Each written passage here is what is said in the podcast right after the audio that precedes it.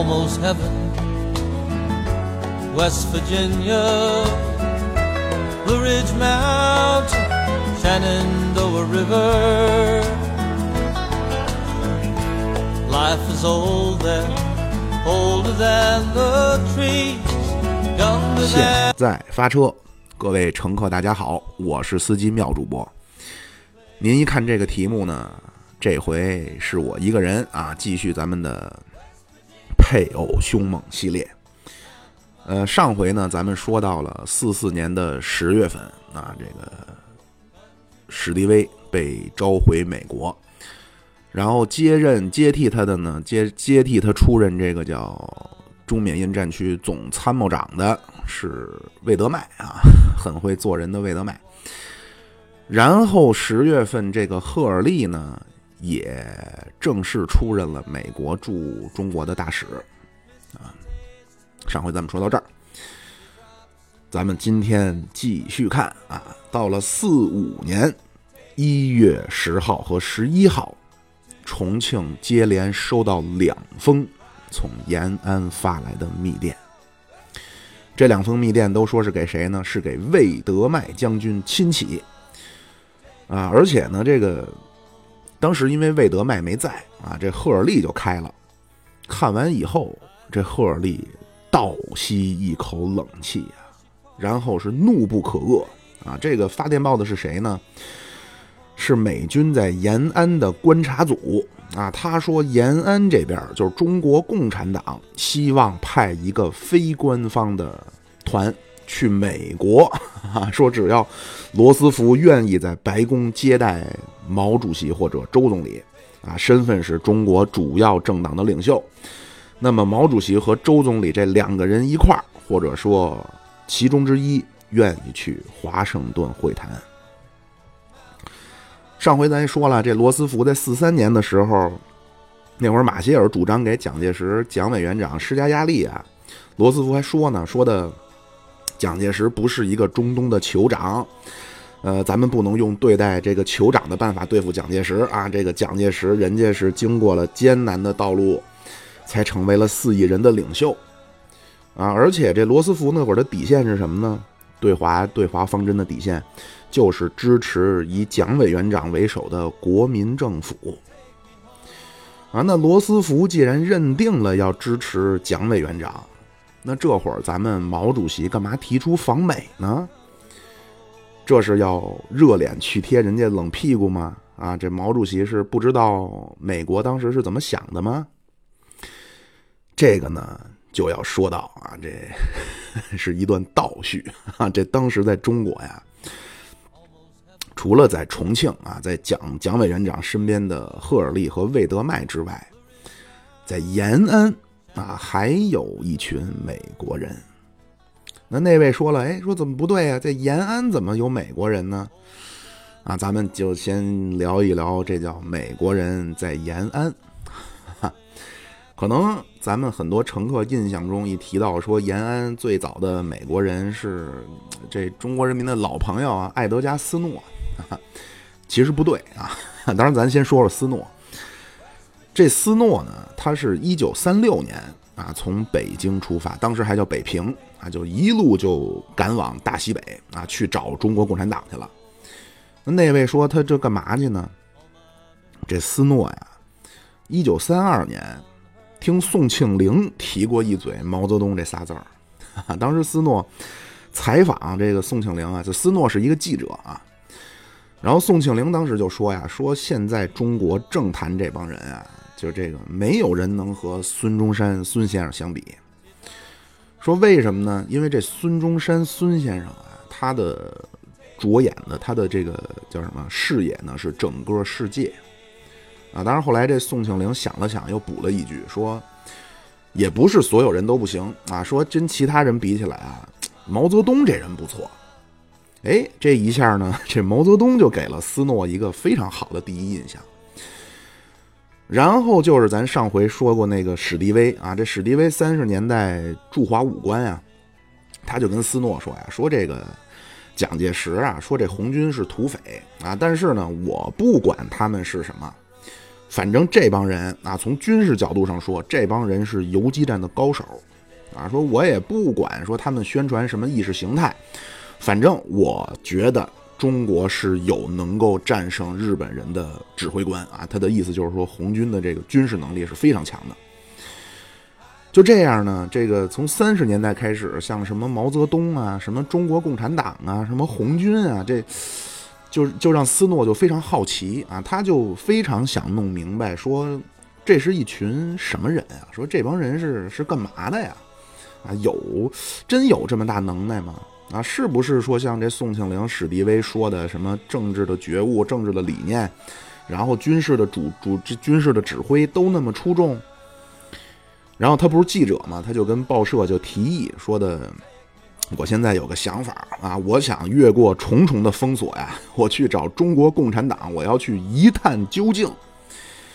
那报纸一听，这当然好了，对吧？你这个这就相当于这怎么说叫这种猎奇性质的文章，你这要登出来，说那没问题，你去啊，那你不光去，你这路费我都给你包了。这么着呢，斯诺得到了工作单位的许可，就回上海找了一趟宋庆龄。就说了一下自己怎么怎么个想法啊，就说我呢想给这美国人介绍一下在中国的另一股政治势力啊，然后说能不能帮我就写封信呢，对吧？就最起码你证明我我过去我不是个间谍呀。宋庆龄说没问题啊，这好事儿，这个就介绍了一个当时呢在北平的同志啊，就介绍给斯诺，这个人呢就亲笔写了一封给毛主席的介绍信。然后跟斯诺交代了一下啊，你到了西北，怎么找我们的地下工作者？怎么去怎么？哎，对这个这个，其实我看咱们很多这个电视剧啊，呃，像什么间谍呀，就更别提特务这种词儿啊，这种词儿都是说敌人的啊。咱们的这种呢，就叫地下工作者或者叫秘密工作者。这个这个。这个同志呢，就跟斯诺说了一下，说怎么去接头啊？怎么叫地震高刚，一派西山千古秀？您得对什么呢？叫门朝大海，三河河水万年流啊！呃，然后这斯诺就踏上了西行之旅啊。这路上呢，他就看，因为因为当时这个共产党啊，还是被就是用今天讲话啊，叫反政府武装，所以当时是被通缉啊。这匪首就是朱毛。呃，咱们这个三六年，咱们是八月份开始，那就呼吁停止内战，什么联蒋抗日，呃，第二次国共合作等等。然后是十月份，一二四方面军在甘北就会宁会师啊。斯诺是六月份北上陕北，啊，他就说这一路上啊，他就看这个画影图形啊，就是这朱毛所谓匪首。整个就是一个张飞，一个李逵啊，就是满脸横丝肉，然后面如润铁，连鬓络腮的胡子，一巴掌宽护心毛那种。后来说到了之后见着真人了，一看说这画的也太离谱了，这个。然后包括那个邓发啊，就是斯诺见着的第一个这个中国共产党这边的人高层是邓发。邓发当时说：“那个你认识我吗？嗯是我我我这眼拙，我这。”邓发说：“你好好看看呀，然后把这帽子也摘了。说你好好看看。”斯诺说：“我好好看，我也不认识你，没见过呀。”说：“那个你怎么回事？我是邓发呀！”哎呦我天哪！这斯诺吓一跳，说：“这名儿我知道啊，这如雷贯耳啊，这是负责这中共秘密警察的头啊。但是这模样怎么就对不上啊？这个跟那画的那画片不一样啊！就当时。”国民党就非常丑化这个共产党啊，都一个画的都非常丑。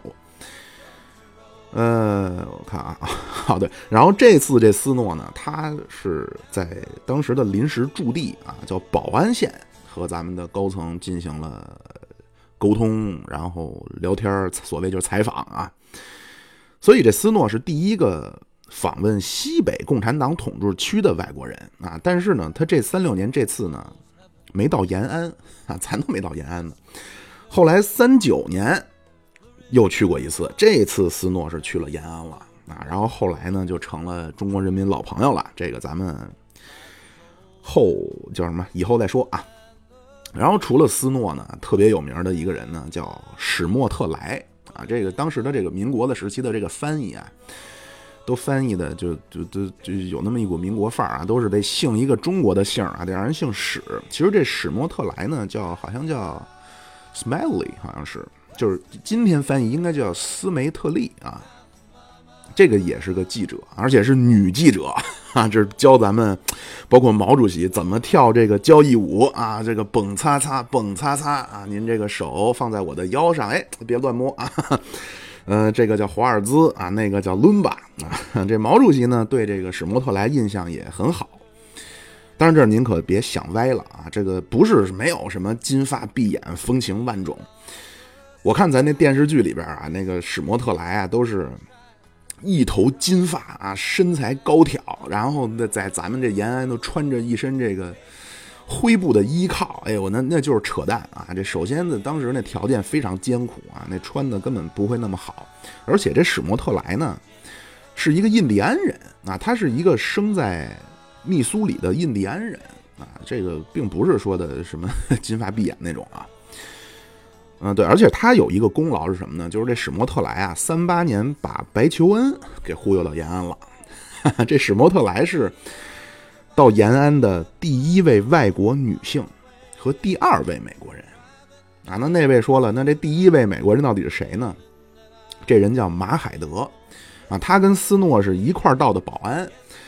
然后斯诺呢，十月份就回北京了。然后这哥们儿呢就留下了，留下以后就加入了红军啊。到延安以后呢，这还非常积极的入了党啊。这个人是一个军医啊，这是一个医生。然后陆陆续续到延安的呢，主要都是叫文字工作者啊，什么记者呀、作家呀这些。然后一小部分传教士啊，比如说这个希金斯。呃，费无声啊，其实这个这个希金斯一听美国名，这费无声其实就是费奇啊，Fitch 就是乔治费奇。呃，然后呢，咱们可能都就有的乘客知道一个人啊，这个人叫瑞校尉，哈 哈，这呃听着也像个中国名啊。这个的当然这些他们是有的人是故意起的中国名啊。这个瑞校尉呢，其实叫大卫罗伊啊，David Roy。呃，他呢是翻译的《金瓶梅》。啊，这个人，这个瑞校尉的爸爸呢，叫瑞陶安啊，安德鲁·罗伊啊，Andrew Roy。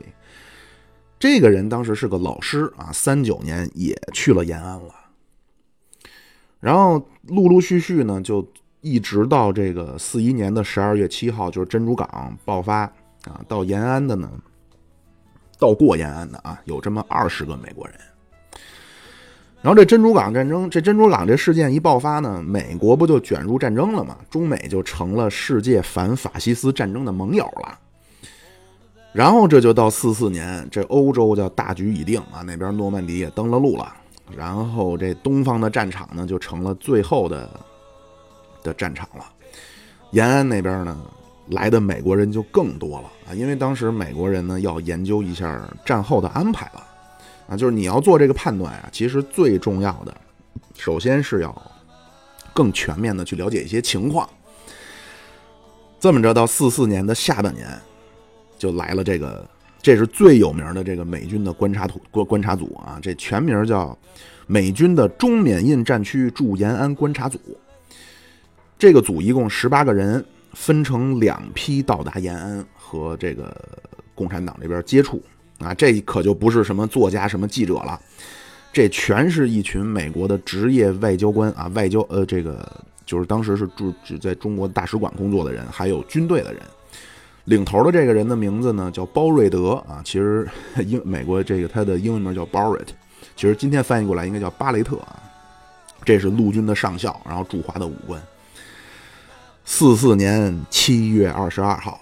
啊，他们坐的这飞机呢，就降落在咱们延安的黄土高坡，然后这飞机这一降落，好，先来一下马威，这机场就太破，那而且你别就别说什么机场了，那就就找了一块相对平整的一个空场，也没有什么领航的设备，结果那这飞机这下降滑行过程中，这跑道上就有一坟坑啊，这飞机这一轮子就卡这坑里了。然后这飞机的机身和地面就撞上了，就下边咱们迎接这帮人，什么周周总理啊、朱老总啊、叶剑英啊、彭德怀这帮人，底下等着呢。这一看，哎呦我天，吓坏了，说这好，这要是美国这个观察团这来这儿没下飞机就全死了，说这怎么交代啊？这个，哎，结果万幸啊，这当然美国人飞机里也吓够呛，但是人没事儿。这周总理这过来打破一下尴尬的局面啊，说的哎，说的你们这飞机啊，说的叫真英雄啊，这叫光荣负伤。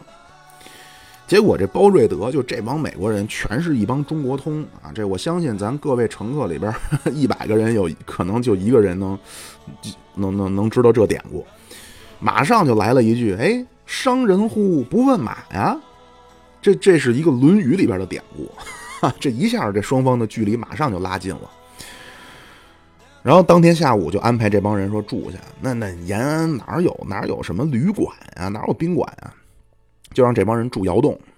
但是人家说的，哎，我们那个带着任务来的呀，就能不能走走啊？咱们说没问题啊，你想看什么随便看呀，想去哪儿去哪儿。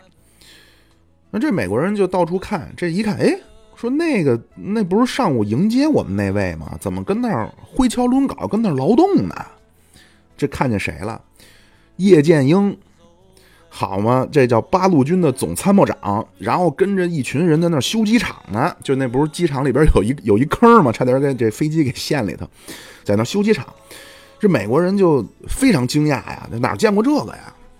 就说的，哎呦，这在美国啊，你或者在重庆，你就算说你是个营长、连长，也不会说跟下边人干这种粗活啊。咱们就嗨这。我们这边啊，平等啊，不分什么上下级，有活大家一块干。然后那个这叫什么？您看看我们那个朱德的扁担，然后什么邓妈妈补的睡衣。结果这一说，哎呦，这帮美国就美国人其实就也很单纯啊。这听这么一说，热血沸腾啊，群情激昂，说这太好了，这个人人平等。然后那个什么也都甭客气啊，别拿我们当外人。既然来了，我们就不能白来，我们也得干。结果就这帮美国的。外交官呀，军官啊，这上午到的，下午就开始跟咱们这儿挥锹抡镐，帮着咱们修这机场。然后到八月七号，这第二波也就到了。那因为这个为什么隔的久了点啊？第一波七月二十二号，第二波八月七号，因为那个机场啊，咱们说得重新修一下啊，别回头这刚来这第二波来又来这么一出。这么着，八月七号，这十八位美国的延安观察团就在延安聚齐了。啊，就当时咱们，因为实在太艰苦了啊，就咱们觉着是已经给这个美国美国友人安排了最豪华的，在延安最豪华的窑洞了。但是这美国人这这非常的，美国人不行啊，说的这整个就是一个斯巴达人的生活环境啊，就住山洞里，然后 就这洞里边就一桌子，两把木头凳子，然后所谓的床啊，就是把一个木板放在一架子上边。也没自来水儿，啊，说的想上趟厕所，您得外头啊，野坑。那美国人那家里都是钢丝床啊，进家门就是地毯，上下水，然后洗澡都热水澡，来了就完全不适应啊。然后这美国人也不会生炉子呀，说的要生火啊，那知道的说那是美国人在屋里热热饭呢。不知道的以为是张思德烧炭呢，那就弄得满屋子都是烟，就完全生活不能适应。然后包括说那个，说那我们这衣服啊，这美国人说我们这衣服洗完了，啊，说那个有点褶，你们有没有熨斗啊？咱们这说，我操，说那哥们儿说哪儿给你找熨斗去啊？你看我们这穿的就就补丁落补丁。啊，当然后来千辛万苦，这是咱杨尚昆 给找了一个，就《金瓶梅》里说的那种。就那种老式的往里放木炭那种熨斗，就给美国人使了。就咱们这边也真是尽了最大努力去去照顾啊。就是说美国人爱吃肉，然后咱们这边就首先紧缺啊，而且呢，这美国人爱吃烤鸡，但咱那中餐这做法，您这一就都是鸡丁，说这美国人也吃不惯呀。后来想想说这怎么办呀？哎，起了飞智了。说拿一汽油桶，说这不就是烤炉吗？然后咱在里边啊，给它烤这整鸡。后来慢慢慢慢改进啊，据说是什么结合了北京烤鸭、什么脆皮鸡的做法，发明出来一个叫延安鸡啊。说那个美国人吃这吃的，那骨头上连肉星都不剩了。就是总之，就当时的条件非常艰苦啊。但是这，但是这帮美国人也真是非常可爱，也没说在那当大爷什么的，也没口出怨言。说了那个，就除了人家说到处走访，然后就跟咱们一块干活啊。人家说了，说我们啊，我们就不是来过好日子来的啊，就完全就被感染了。因为当时整个延安的这个军民那种精神面貌啊。就给他们印象非常深。这个包瑞德后来就说呀：“说在重庆啊，哪哪都是警察卫兵啊，三步一岗，五步一哨。尤其是到了这个长官的地方，但是在延安啊，任何地方，包括这十八集团军的总司令部，就是就是八路军啊，说没有一个卫兵啊。说这毛主席穿的这朴素的呀，简直就是简陋啊。然后毛主席住那个地儿。”说您要从那儿路过，没人告诉你，你都不知道。说这就是毛主席住的地方。啊，说想要暗杀毛主席，易如反掌。而且，而且这包瑞德说，说这国民党啊，抓壮丁，啊，他原话说这叫征兵当局，拿绳子把壮丁捆成一串儿。但是在延安啊，这种说从来没见过。而且说这国民党的军队啊，他说他就亲眼所见啊，就好几次，就是长官抽士兵大嘴巴。但是说在共产党地区这军队里从来没见过，啊，就当时这延安啊，确实是就是毛主席、周总理这批领导人啊，就在人民当中就走来走去啊。这毛主席没事就跟底下瞎溜达，然后跟底下人聊天然后这士兵和这个军官啊，上下级之间气氛也非常轻松啊。就就同志嘛，就那会儿那同志跟今天的同志不是一个意思啊，就同志友爱，然后互相聊天，互相开玩笑。开会也不分座次，然后这拍照就是您各位可以在在网上去搜那个照片哈。毛主席是从来不，咱们想象中的最最大的头呢，是不是得居中而坐呀？毛主席从来不居中而坐，毛主席就站站边他不是站犄角啊，他就永远是站中间偏左一点的位置。然后也互相不叫什么什么总啊，就就你像今天你你没官呢，都互相叫这总那总的。不，咱那会儿都叫同志。啊，那仨字儿的，你比如说这叫 A B C 啊，那就叫 B C 同志啊，这恩来同志对吧？这个少奇同志，俩字儿的呢，你比如叫 A B 啊，这个彭真啊，那就 A B 同志，彭真同志。包瑞德就说呀，说你要让我说，那 这共产党这地区啊，比这国民党地区自由民主的多。啊，这谢伟思，这个这个谢伟思呢，就是他叫 Service 啊，就是他是驻华使馆的秘书。他也说，他说在延安呀，民众官吏打成一片，路无乞丐，家显赤贫，服装朴素，男女平等，妇女不穿高跟鞋，当然也没有，没人抹口红，是民主的典范。和重庆相比，就是另一个世界。那就总之，就当时这个延安这观察团。对这个延安啊，对这共产党这边的印象好的不得了。那一看毛主席一看说，那既然咱们就认可的东西很一致啊，就提出了说，嗯，共产党和美国有没有合作的可能性啊？而且当时那会儿美国正在筹划从山东登陆，啊，就正好说有这么个机会。毛主席说，能不能你们就是带个信儿给美国，看看咱们能不能合作？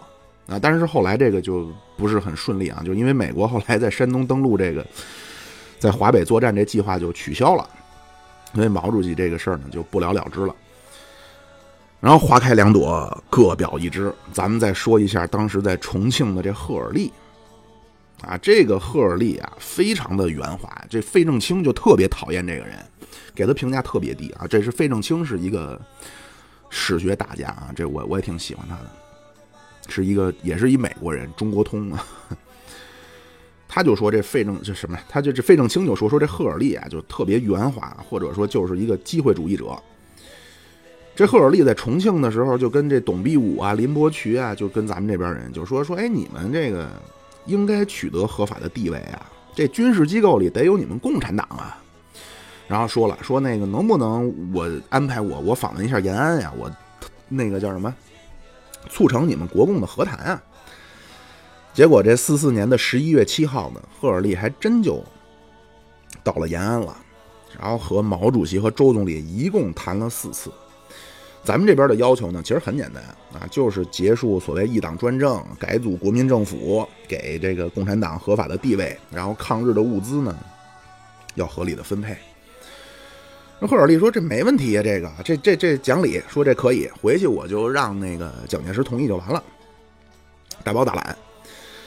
结果他一回去就变卦了啊，就成什么了呢？就是说的你们军队得听国民党的号令啊，得接受改组。然后再谈合法地位的事儿，咱这边就觉着你这赫尔利出尔反尔啊！一会儿你支持我们这方案，一会儿你又向着这国民党那边说你这算什么呢？所以就后边这个还有几次谈判的往返啊，但实际上国共的谈判就再也没有过实质的进展了。就这么着呢，毛主席就觉着干脆吧。我他妈面见罗斯福啊！我访问美国吧，而且当时谢伟思这帮人呢，就跟咱们说了，说的以前啊，对中国确实不了解啊，对中国不了解，对这中共也不了解。但是现在呢，我们这边罗斯福总统啊，他最起码他是愿意去倾听的啊，所以说咱们领导人就觉着说，能不能就进行一种一种尝试啊，一种试探，看看有没有这种可能。啊，去一趟美国，像就是在美国呀，对中国感兴趣的人啊，甚至向美国的决策者去解释一下，去普及一下在中国的实际的情况。所以这观察组呢，就把这个咱们这边这个愿望就写了一个电报，就发给魏德迈了。这就是咱们开篇说那个从延安发来的，一月十号、一月十一号到重庆的这个电报啊，上边是写着魏德迈亲启。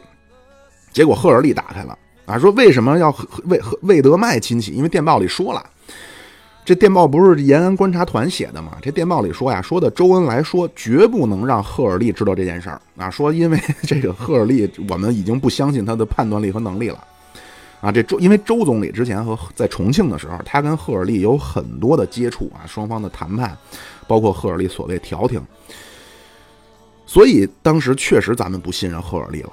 结果没想到，这电报直接让赫尔利给看了。哎呦，这赫尔利看就气的哈，就觉着说，当然他没没没觉着说共产党这边啊，他首先气愤的是美国大使馆这帮人，就谢韦斯、戴维斯这帮人，说你们要干嘛呀？是不是要把我架空啊？啊！然后这赫尔利他有一个名正言顺的说法，说你们这帮在延安的外交官呀，你们破坏了美国的对华政策了。啊，因为当时美国那个政策，就是你去了解延安，什么接触中共，那你是不是最终你还是要支持以蒋介石为首的中央政府啊？对吧？这是人家总统钦定的对华策略呀。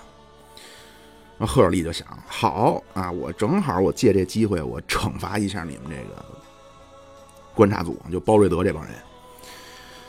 赫尔利就跟罗斯福就说了，说的这包瑞德这计划呀。就是说，像共产党提供这这这个那个物质上的，包括政策上的好处，它这本质是什么呢？本质就是要搞垮国民政府啊！说，如果说共产党和美国陆军达成了这个延安观察团说这些等等等等协议啊，那之前美国政府和国民政府之间的努力全部付之东流。你这赫尔利就是跟罗斯福暗示了，就是说，就包瑞德这帮人啊和。共产党沟通实际上就是破坏赫尔利主导的国共谈判了，或者说，嗯，他是在破坏罗斯福的对华政策了。罗斯福一听说这不行啊，这个我这出这么大事儿，马上就让马歇尔去调查这件事儿。然后四五年的一月十五号，马马歇尔就给魏德迈发了个电报，说你把这件事儿给我调查清楚，然后迅速报告。这魏德迈，咱前面也说了，是一个就很会做人的这么一个官僚啊。马上啊，这领导就派下来的任务，马上也什么调什么查呀？就他就把手底下这帮人啊，一个一个叫过来过堂啊，挨个签字，然后呢就是声明啊，说的你你跟照着念，说我对美国政府是美国这政策是了解的，美国政策是什么呢？就是支持以蒋介石为首的中央政府，啊，这美国也不会给中国战区的任何个人、任何党派、任何力量以任何的支持，啊，就是什么意思？就是说美国的援助绝对只给中央政府，只给蒋介石。签完了字，挨个全都签完了不说。二月份，又召开一记者招待会，这魏德迈又强调一遍，美国只支持蒋介石。这么着，这魏德迈跟赫尔利就站一边了。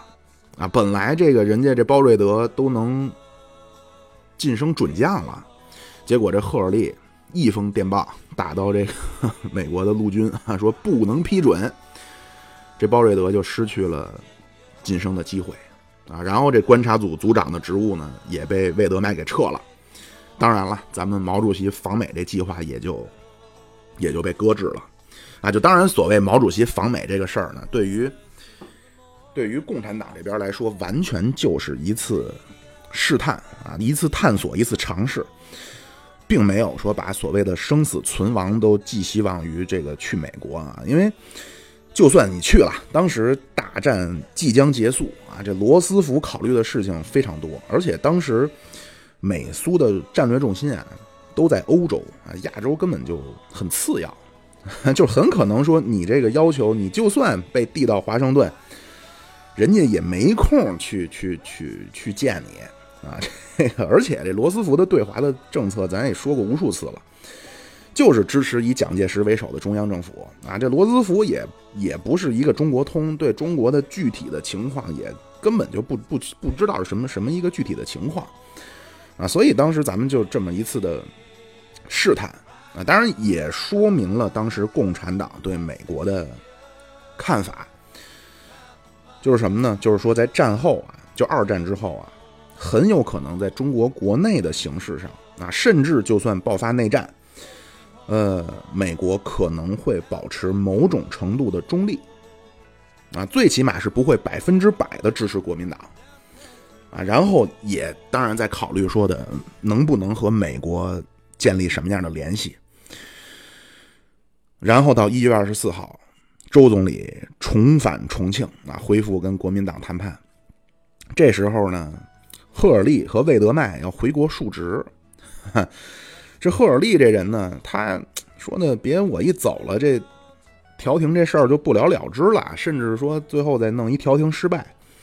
于是周总理这次来重庆的时候，这个赫尔利就说呀，说的你们双方能不能发表一个共同的声明，然后就让宋子文弄出一稿子啊，当然里边都是对国民党有利的，然后里边说这赫尔利怎么怎么怎么怎么好，怎么。工作认真，然后歌功颂德的这套，周总理一看就知道了，然后当场就拒绝了。就周总理就说：“说这谈判没有实际结果呀，你干嘛在这粉饰太平呢？”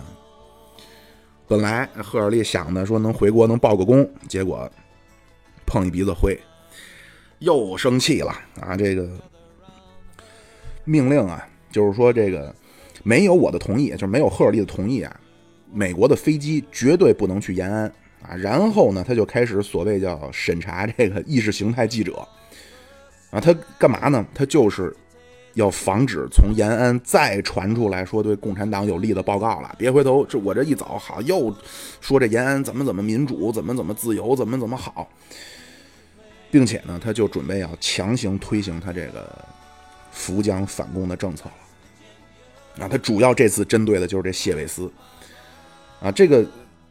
因为当时他们写的这，当时的延安这帮人写的这些报告啊，确实能够看出来，他们和赫尔利这些这些美国人啊，对对中国对中国共产党的看法是完全不一样的。就美国这些在延安的这个年轻外交官呢，当时也没辙啊，因为这赫尔利在中间呢，他也不能够越过赫尔利去向国务院去去传递意见。结果这赫尔利一回国述职。哎，这谢维斯逮着机会了，马上就写了一份报告，就和这美国使馆的五个人啊讨论了一下，觉得可行，集体签字，直接就发国务院了。这文章这个报告说什么呢？就是说这最近几个月以来啊，美国的对华政策是越来越偏袒国民党啊，让这国民党是有恃无恐啊。说这这么干呢，实际上是扩大了，或者说叫增加了中国内战的危险性。所以这谢伟思这帮人就提出来说，必须向中国和世界说明啊，这个美国的对华政策不是片面的支持某一个党，不是说的一定就要支持以蒋介石为首的中央政府啊，就是说美国应该声明啊，说要根据事态的发展来决定以后的政策，然后在共产党和国民党之间保持一个更好的平衡。这个报告一递到国务院，那赫尔利当然看见，赫尔利一看见，气得都高血压了。啊，赫尔利说：“我知道啊，我知道是谁起草的这个电报，啊，就是谢韦斯，我一定要整死他个狗娘养的。”啊，这个不不不瞎说啊，这是原话啊。我念一下这原话啊，叫 "I know who drafted this telegram"，就是我知道是谁起草的这个电报啊。Service 就谢韦斯，I will get that son of a bitch，就是我要他妈弄死这婊子养的啊。然后这赫尔利呢，就开始在国务院去辩论，双方当然就各持己见，但是最后罗斯福支持了赫尔利。啊，因为赫尔利代表的、贯彻的其实是罗斯福的对华政策，就是支持以蒋介石为首的中央政府。那有了总统的支持和信任，赫尔利更放心大胆的去推行他这个扶蒋反共这套了。还没回中国呢，就开始整啊！他不是说了吗？他要搞死这帮。三月三十号，谢维斯接到命令。调离，调离中国。然后赫尔利觉着，我这是一个天大的胜利啊，我不能悄无声息的呀。在他离开华盛顿的时候，就举行了一个记者招待会，说呀，说这美国的政策是承认国民政府，而不是任何的中国武装军阀或者政党。然后咱们这边一听呢，咱就叫赫尔利发出了扶蒋反共的反动宣言啊。这赫尔利呢？他在中国其实就担任大使啊，是一年多的时间啊。这美国的对华政策也从抗日战争时候的扶蒋荣共抗日，变成了扶蒋反共了。啊，这个转变的最主要的实施者、执行者就是赫尔利啊。所以毛主席特别讨厌这人。呃，当然，这个赫尔利呢，他是拿准了美国政府呢，或者说罗斯，当然罗斯福他其实对中国的具体情况完全不知道。他就拿准了罗斯福呢，其实是要支持蒋介石、支持中央政府的这么一个底线，然后实施了这么一个政策的转变。啊，当然，美国对华政策的转变，这共产党这边一直是高度警觉，然后迅速反应。赫尔利这扶蒋反共这宣言刚一发出发出来啊，这七大那会儿咱正在开七大，毛主席就说呀，说任何政府如果援助中国的反动派。反对中国人民的民主事业，那绝对会犯下一个巨大的错误。然后在七大的闭幕词上边，就是所谓的叫“愚公移山”这篇文章啊。然后毛主席就批评了赫尔利这个扶蒋反共的政策，又写了一篇在新华社写了一篇评论，叫《蒋介石与赫尔利的双簧已经破产》。毛主席写完以后呢，咱就觉着。看来这个美国在国共和谈当中能起什么作用，不能抱幻想了。但是呢，就是这赫尔利虽然说是清除了啊，就所谓他叫异己分子，但咱那个延安还有观察组呢，对吧？咱们这个在延安这观察组和咱们这共产党这边相处的非常愉快啊，一直到抗战胜利。呃，八月十五号，日本宣布投降啊，二战结束。但是这个时候呢，咱们这共产党的各个解放区的党政军的负责人，全都在延安呢。但是在华东、华北，这个蒋介石就开始，这蒋委员长 在美国人的帮助下就开始接收日本人的投降了，然后这让美国人帮他往东北运兵等等。呃，就当时这美国这政策叫扶蒋反共嘛，啊，但是呢，其实人家也不是说的要支持蒋介石打内战。这美国在抗战胜利的头半年里边啊，就帮着蒋介石去运兵，就咱们所谓管人叫摘桃子嘛，就帮助蒋介石去去接收日本投降和这个日日本当时日据的地盘啊。当然这个就客观的说，人家是当时中国的合法政府，对吧？那当然应该向人家投降，这这没什么可说的。但是就即便这样，就是美国人帮着说的。帮蒋介石去运兵啊，包括这个勒令日军向美国人投向这个国军投降这些呢，咱呢仍然这共产党这边仍然很乐观啊，因为苏联当时红军在东北呢，啊，这 个所以咱们的就是说能不能把主要，当然这个老大哥系列咱都聊过啊，就想把这主要的精力呢放在华北和华南。八月九号，苏联出兵啊，然后十号咱们就下命令攻打这个华南的大城市，然后就开始任命这个市长甚至省长，就准备接管了。当时十二号、十三号的想法是什么呢？就八月份啊，当时的想法说，在日本投降的时候能够拿下半壁江山，然后就有有跟国民党去谈判的资本了。但是有一什么问题呢？就是说这重要的领导啊。和这高级将领都不在战争的一线，说你如果正常的去走啊，嗯，这帮人到了前线呢，你别说到前线，你你从延安到太行山你就得走一个多月，你到什么华东啊，什么华华中、东北就不知道什么时候了。这或者说，因为人家那画影图形的捉拿你呢，对，你到了到不了都都都不一定。哎，正好。这不是美国这观美军那观察组有飞机吗？咱就说呀，这个让叶剑英，因为叶剑英是一直负责和这个美国的观察组打交道的，说看看能不能想一什么辙安排一下。啊，这叶剑英呢也非常狡猾，先跟那美国人那边说那哎祝贺啊，这个抗战终于胜利了，然后非常轻描淡写的说，哎，对，突然想起事儿，你们能不能借我们一架飞机啊？啊，这美国人很那什么，说行啊，没问题啊，干嘛呢？干干嘛去？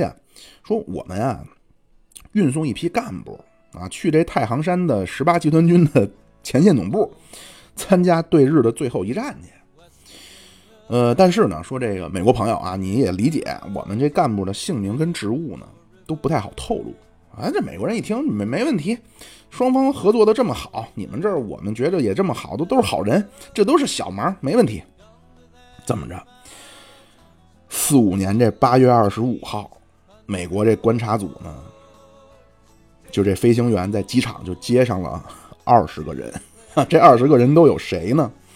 刘伯承、邓小平、陈毅、林彪、王近山、陈再道等等这二十位的重要的军事高级将领。但是这飞机呀，就这个真的就是郭德纲那《西征梦》说那飞机啊。首先门已经关不严了，然后这启动的时候，得这后边的一块大家推一把啊，同志们加把劲儿哦嘿哟嘿啊，得后边推一把。然后这飞机呢特别小，里边你也哪有没座啊？就说坐这铁架子上边，然后呢头也直不起来，腰腰也直不起来，头也抬不起来的。然后登机之前呢，就拍了一张这照片 然后陈毅就说呀，说的如果因为这飞机太破了啊，说如果要是摔死了，我们要是摔死了，就拿这照片开追悼会就完了。然后这二十个人就上了这破飞机了啊。然后这地面上叶剑英非常紧张啊，说我天哪，这要发生意外，这整个这军军方的高层就团灭呀。这那边都临开了，说后边都同志们加把劲推一把了，说等会儿别说再再加一个，说能不能加个座。说这好没不用，说哪有座你 塞个人上来吗？怎么了？又来一个谁呀？黄华啊？说为什么呢？说这帮领导都不会讲洋文啊，这 万一路上出点什么事儿啊，这跟美军这飞行员都没法沟通。所以说呢，黄华就就就上飞机吧。杨尚昆说说你上这没问题啊，但是这飞机上就二十个降落伞包，没你的啊。黄华说就没有就没有吧。啊，所以这飞机就这二十一个人就起飞了。这延安那统帅部那边就等着呀，那叶剑英就坐立不安的，因为那飞机就太破了啊。然后从延安飞到这个太行山，飞了五个多钟头，终于说降落了。哎呦，这叶剑英马上通知毛主席，然后在那边的机场就简单的告别一下，就分别就去各自的战场去整理部队去了。呃，这个呢。这不是一个什么，可能咱很多乘客都不知道这事儿啊，这确实不是什么大事儿。但是这个飞行任务啊，这个是美军 帮助咱们完成了一次非常重要的战略运输战略运输任务啊。而且这个任务的重要，这个这个，如果说这这帮人要摔死了啊，那这绝对历史重演，就是历史会有一个完全不同。因为主主要的军队领导人就全没了。然后同一天，就这四五年的八月二十五号，另一个重大的决定也出来了。啊，之前咱们不是说这十二号、十三号的想法，说这日军投降的时候努力拿下半壁江山嘛？结果二十号接到了斯大林的电报啊，这咱老大哥系列都很详细的聊过这个啊。二十号接到了斯大林的电报，因为那会儿斯大林呢，就是战后想和美国去继续合作啊，他不想再。呃，所以当时推出了一个叫联合政府政策啊，就让中国共产党让你们都放下枪，跟国民党去谈判去。二十一号开会讨论，觉着如果要是说美苏都支持国民党，这难度太大了。所以咱这决定呢，让毛主席、周总理啊、王若飞啊这帮人去重庆去谈判去。结果，毛主席到重庆的第二天，啊，蒋介石就开始让这个何应钦密令各个战区去印发三十年代用的所谓叫剿匪手本然后就开始调兵遣将向解放区推进了。欲知后事如何，且听下回分解。啊，咱下回聊聊这个内战的事儿。好，这期咱们就聊到这儿。节目的收听方式：喜马拉雅、荔枝 FM、蜻蜓 FM、iOS 播客以及网易云音乐。然后您可以加我们的微信公众号，就叫“现在发车”。那在公众号里边呢，可以打赏个一二。然后在公众号呢，有我们入群的方式啊，挺有意思的。好，谢谢您长期来的支持，我是妙主播，这期到此结束，拜拜。my home far away. Driving down the road, I get the feeling that I should have been home yesterday.